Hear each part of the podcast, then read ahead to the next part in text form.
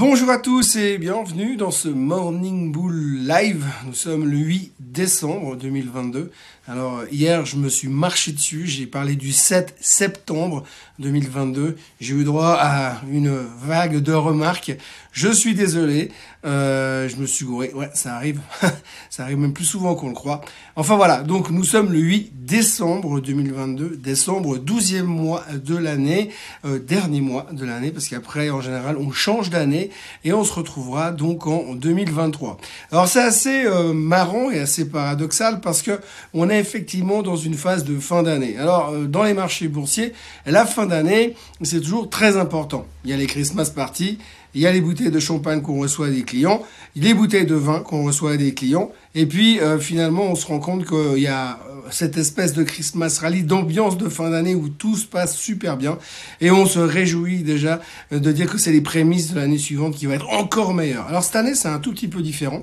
On vient de vivre une année, on peut dire, on parle en français, une bonne année de merde, et aujourd'hui eh bien on est à quelques encablures de Noël, à quelques encablures du dernier FOMC meeting de l'année. Et franchement, on ne sait plus où on en est. Si ce n'est que ça fait que baisser, c'est la cinquième séance de baisse qu'on enquille sur les marchés financiers. Et on se pose beaucoup de questions. Mais en même temps, est-ce qu'on a vraiment encore envie?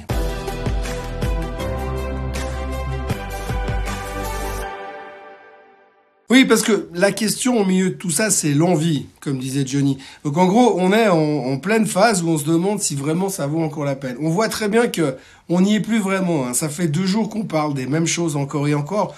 On ressasse les mêmes nouvelles. J'ai l'impression que si on lisait la presse de mercredi matin et celle de ce matin, eh ben on aurait plus ou moins les mêmes thèmes, les mêmes histoires. D'ailleurs, je, soupçonne que c'est carrément les mêmes articles. On raconte les mêmes choses. Donc en ce moment, on entend surtout les banques d'affaires qui sont en train de faire le tour des popotes pour expliquer ce qu'ils pensent de l'année prochaine. Donc encore une fois, on n'en sait rien puisqu'ils ont été faux en 2022. Il n'y a pas de raison qu'ils soient justes en 2023 après tout. Mais globalement, ce qu'il faut retenir, et vous le savez déjà, puisqu'on en a déjà parlé hier, c'est que 2023 sera une mauvaise année encore. Euh, de plus en plus de gens parlent évidemment de récession, ça devient carrément une évidence. D'ailleurs, vous avez un chart qui s'affiche devant vos yeux à l'instant, eh bien, c'est l'inversion de la courbe. Alors, vous vous souvenez de cette fameuse inversion de la courbe? On connaît quand euh, il y en a un qui passe en dessous de l'autre, ça veut dire que c'est la récession. Eh bien, aujourd'hui, le 2 ans et le 10 ans américain, qu'on voit sur le graphique, n'ont jamais été aussi inversés, entre guillemets. La profondeur de l'inversion de la courbe n'a jamais été aussi grande que depuis 1981. Donc ça date un petit peu.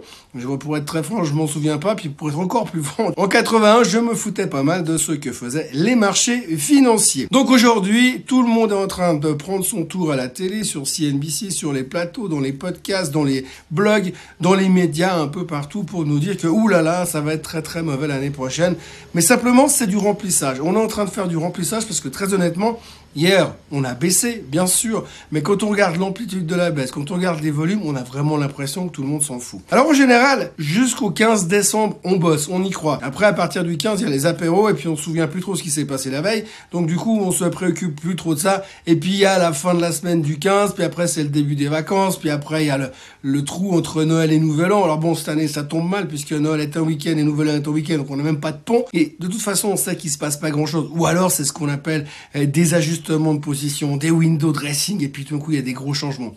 Cette année, franchement, je ne sais pas à quoi il faut s'attendre. Techniquement, on a l'impression que les marchés pourraient baisser un peu plus, mais il faut juste se rendre compte d'une chose, la seule, enfin les deux seules choses que l'on attend encore, eh bien, c'est les chiffres qu'on aura la semaine prochaine. Et les chiffres peut-être un peu un grand mot, mais on attend le CPI et on attend surtout euh, la décision de la Fed. Va-t-elle monter les taux de 0,5% et être gentille avec nous ou va-t-elle monter les taux de 0,75% pour montrer que elle va continuer à nous mettre la pression? C'est donc le gros suspense que l'on doit gérer euh, jusqu'à la semaine prochaine. Donc en attendant, on meuble, on raconte des trucs, on fait des prévisions dont on va probablement pas se souvenir dans trois semaines, des prévisions dont on va probablement modifier les targets au fur et à mesure de l'année. En gros, des prévisions qui servent pas à grand chose, puisque honnêtement, la finance n'est pas une science exacte, donc on n'en sait strictement rien. Mais c'est comme ça. C'est comme ça que ça fonctionne dans la finance. En général, on, commence à être en roue libre donc à partir du 15. Sauf que cette année, j'ai quand même l'impression qu'on commence à être en roue libre depuis Thanksgiving déjà. Hein. Donc on a l'impression qu'on ne veut plus, qu'on s'intéresse plus. Euh, les gens sont vraiment moins branchés finance depuis quelques temps. Bon, c'est vrai que vu ce qui se passe, on peut pas leur en vouloir puisqu'on est devenu complètement binaire entre inflation et récession. On aimerait pouvoir avoir autre chose. Alors heureusement, il y a deux trois petites nouvelles qui passent ici et là. On voit par exemple que la Fed veut commencer à enquêter euh, sur SBF parce qu'il semblerait qu'il aurait fait des magouilles. Il y a des rumeurs comme quoi FTX aurait carrément vendu des faux bitcoins à ses clients c'est ce qu'il aurait avoué SBF dans une interview. Donc on est content de voir que finalement, quasiment un mois après, les autorités commencent enfin à se bouger et que, hypothétiquement, il pourrait quand même finir en tout l'un de ces jours. Il y a aussi Monsieur Elon Musk qui a perdu son titre, son titre de l'homme le plus riche du monde, puisque à partir de dorénavant, pour l'instant, c'est Monsieur Bernard Arnault. Donc les Français qui vont déjà gagner la Coupe du Monde de foot, eh bien, euh, sont en plus le numéro un en, en termes d'homme le plus riche du monde, donc tout va bien. C'est pas forcément le même résultat dans le reste du pays, mais pour l'instant, le top du top va très bien, un peu à l'image de leur président. Mais Elon Musk n'est plus l'homme le plus riche du monde. Voilà, il faut aussi noter que depuis la nouvelle comme quoi Tesla devrait probablement réduire sa capacité de production en Chine parce qu'ils vendent pas autant que ce qu'ils voudraient, bien forcément le titre est en baisse. Donc comme le titre est en baisse, la fortune de Monsieur Musk est en baisse également. On va donc probablement euh, monter un, un compte Litchi comme ça, il pourra, euh, on pourra tous cotiser pour lui donner un coup de main pour qu'il puisse quand même passer des fêtes de fin d'année assez sympas. Et puis il y a la Chine. Il y a la Chine aussi, on parle beaucoup de la Chine, euh, beaucoup de libéralisation post-Covid. Alors c'est assez rigolo parce que la Chine est en train de vouloir se rouvrir et puis de l'autre côté en Europe on nous reparle de masques, on nous reparle de attention, de se laver les mains et de reprendre les gestes barrières. On n'est pas tout à fait au même niveau, mais il semblerait surtout que Monsieur Xi Jinping en Chine est en train de se détendre. Donc il y a aussi un certain optimisme là-dedans. Le problème, c'est qu'on ne sait pas vraiment ce que ça va donner.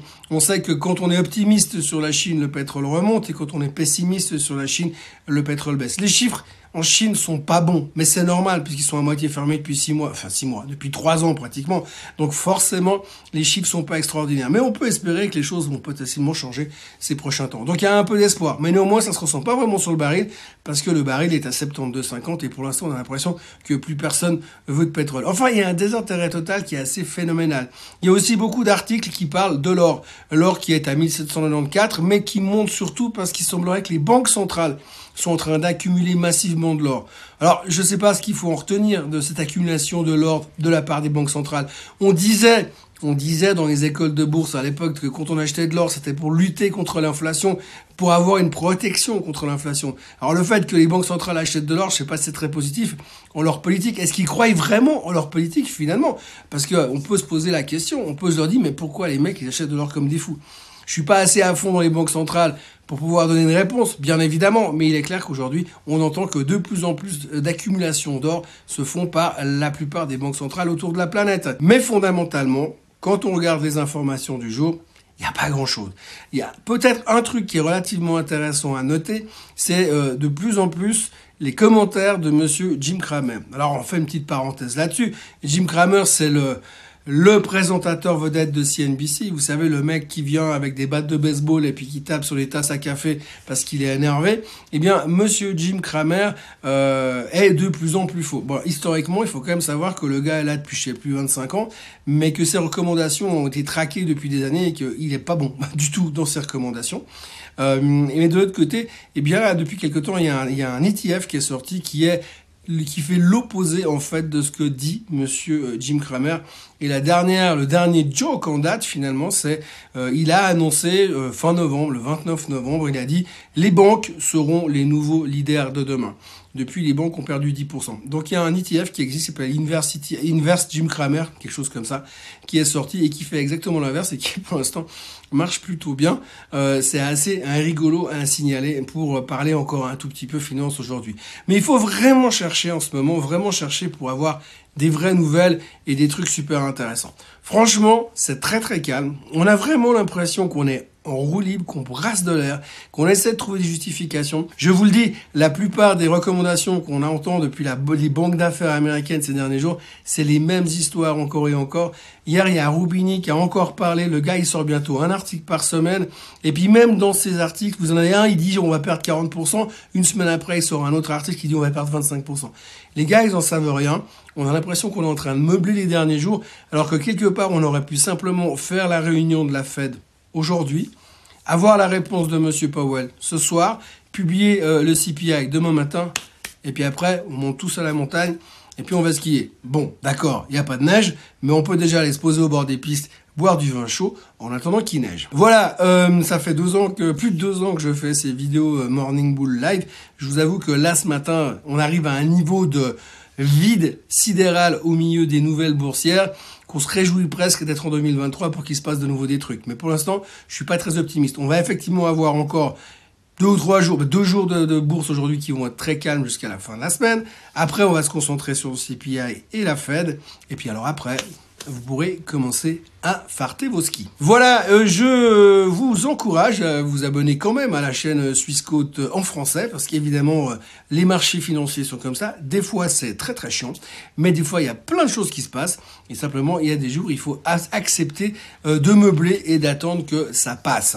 mis à part ça, vous pouvez aussi liker cette vidéo, liker celle de demain et celle de hier. je vous retrouverai également demain matin pour une nouvelle vidéo, pour le Swiss Bis également demain. Et d'ici là, je vous souhaite une excellente journée. Et moi, je vais aller, euh, comme disait euh, le prof de ski de Michel Blanc, boire un verre de vin chaud. Passez une très bonne journée. À demain. Bye bye.